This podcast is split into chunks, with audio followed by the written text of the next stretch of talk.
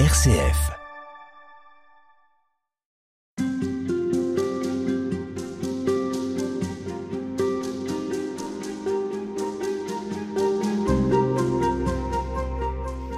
Pierre Eliane, nous poursuivons avec vous euh, l'évocation de poésie de Thérèse de Lisieux, que vous connaissez bien, qui vous sont très familières. Et pour poursuivre, euh, je vous propose d'écouter bah, votre interprétation d'une de ces poésies qui s'intitule Mon ciel à moi. On écoute euh, tout de suite. Pour supporter l'exil de la vallée des larmes, il me faut le regard de mon divin sauveur. Ce regard plein d'amour m'a dévoilé ses charmes. Il m'a fait pressentir le céleste bonheur.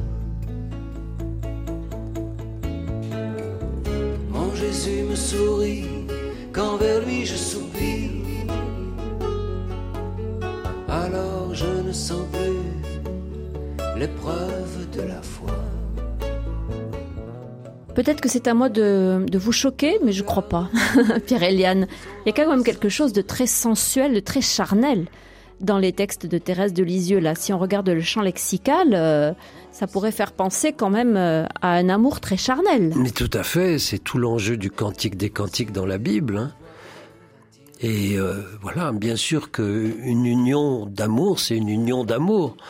Mais il est bien évident que là encore, c'est toute une subtilité profonde avec beaucoup de respect. Il faudrait reprendre l'encyclique Dieu est amour de Benoît XVI pour comprendre comment l'éros n'est pas du tout un obstacle à l'agapé, pour le dire avec des termes un peu techniques. Oui, c'est-à-dire Mais, mais l'amour, il est tout.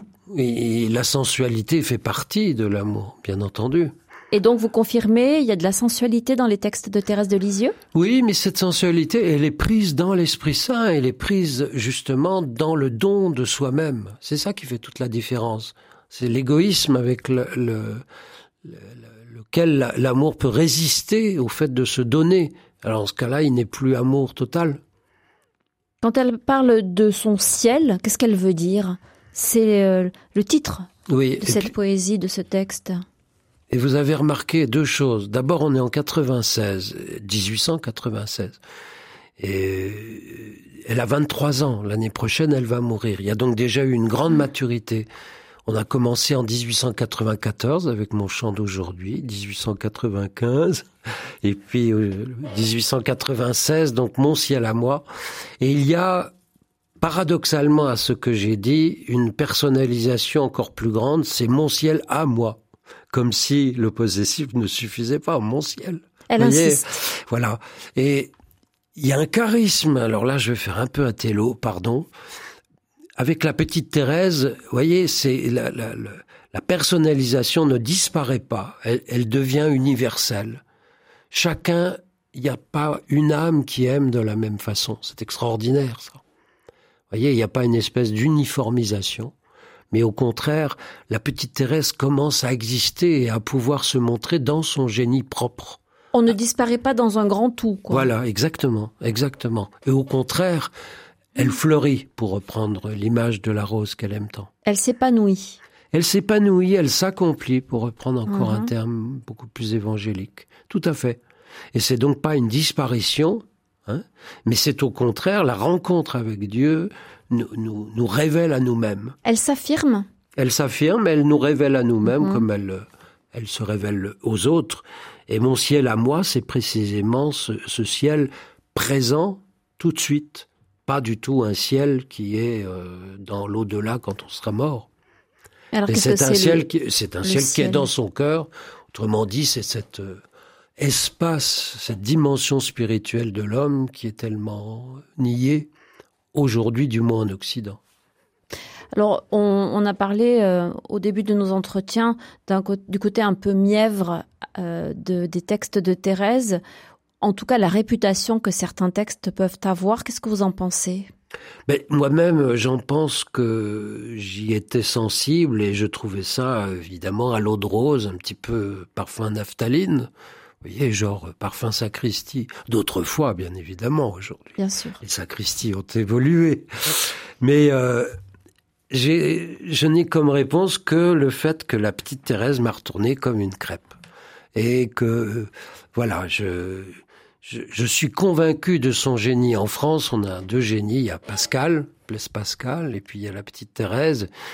Et à travers, justement, ce vocabulaire de son temps, auquel elle adhère, qu'elle connaît, bien évidemment, eh bien, il y a une sublimation. C'est extraordinaire. Il n'y a pas un mot de la petite Thérèse qui est pour faire joli, comme elle dit.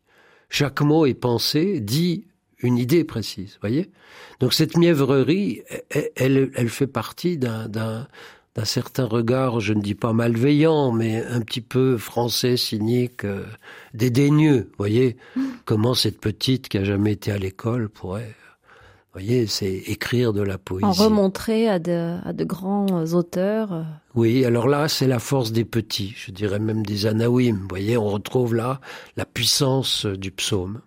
Cette union d'amour, cette ineffable ivresse. Voilà mon ciel à moi.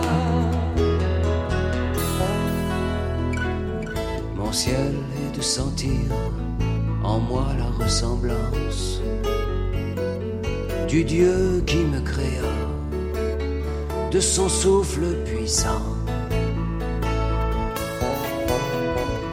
Mon ciel est de rester toujours en sa présence, de l'appeler mon Père et d'être son enfant. Entre ses bras divins, je ne crains pas l'orage, le total abandon, voilà ma seule loi. Pierre-Eliane, on entend dans ce texte de Thérèse euh, le lien filial aussi, euh, qu'elle entretient, euh, si j'ose dire, avec Dieu. Oui, bien sûr. Il y a une grande comment dire, proximité de, père à fille ou de fille à père? Ben, c'est exactement cette révélation que le Christ vient nous donner, c'est-à-dire nous sommes enfants de Dieu. Déjà, nous le sommes. Et la petite Thérèse s'engouffre hein, dans cette ressemblance où nous sommes créés à l'image de Dieu et nous devons de plus en plus devenir ce que nous sommes déjà. Et la voix d'enfance a ce double titre d'être une réalité spirituelle, et puis en même temps d'être... Euh, on, ne peut pas devenir enfant si on ne se laisse pas enfanter. Et donc il y a cet euh, abandon qui est aussi un mot-clé thérésien dans la maternité, on peut dire spirituelle, de l'Esprit Saint. C'est tout le sens de la confirmation dans les sacrements de, l'Église.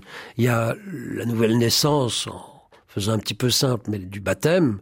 Hein, mort et résurrection du Christ, et puis cette maternité spirituelle de l'Esprit Saint qui, comme au, à l'aube de la création, vient prendre sous son ombre, sous son aile, ce que nous sommes pour une vie nouvelle.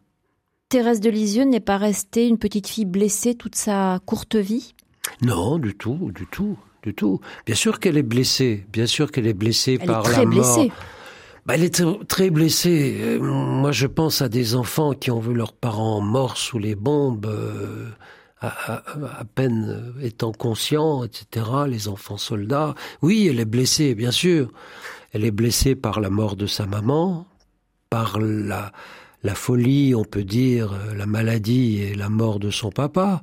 Elle est blessée par ses sœurs qui partent au Carmel, donc elle perd toutes ses mamans, elle perd ses repères mais elle trouve le Père.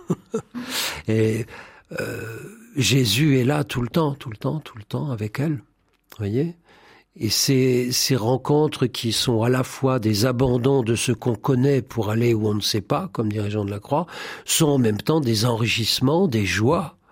Voyez, ce n'est pas simplement une purification qu'on pourrait imaginer euh, austère, enfin pour faire grandir, euh, le, pour muscler une espèce de vie spirituelle. Non, au contraire, c'est un dépouillement qui en effet fait que les poids tombent et la montgolfière décolle. La montgolfière, c'est Thérèse qui décolle et qui, délestée de de ses chagrins et de ses de ses tourments, C'est de, ça. ses- de ce qu'aujourd'hui on appellerait des, des névroses. Oui, des névroses et en même temps des addictions. Enfin, et ce qui est frappant, c'est que elle a 23 ans. Elle a déjà une maturité euh, des vieux des vieux moines, vous voyez, des vieux sages de l'Église. Elle le dit elle-même. Euh, On, on serait surpris. Ça, c'est la gratuité, c'est le don de Dieu. Elle-même reconnaît qu'elle n'y est pour rien, mais que plus on devient pauvre, eh bien, plus Dieu nous remplit de son amour. C'est la première des béatitudes. Heureux les pauvres à l'esprit. Consentir à la pauvreté, consentir euh, à, à nos fragilités et à nos, à nos faiblesses. Oui, et plus on y consent, plus on découvre le trésor que nous portons. Le fameux. Le fameux. À demain. À demain. Merci.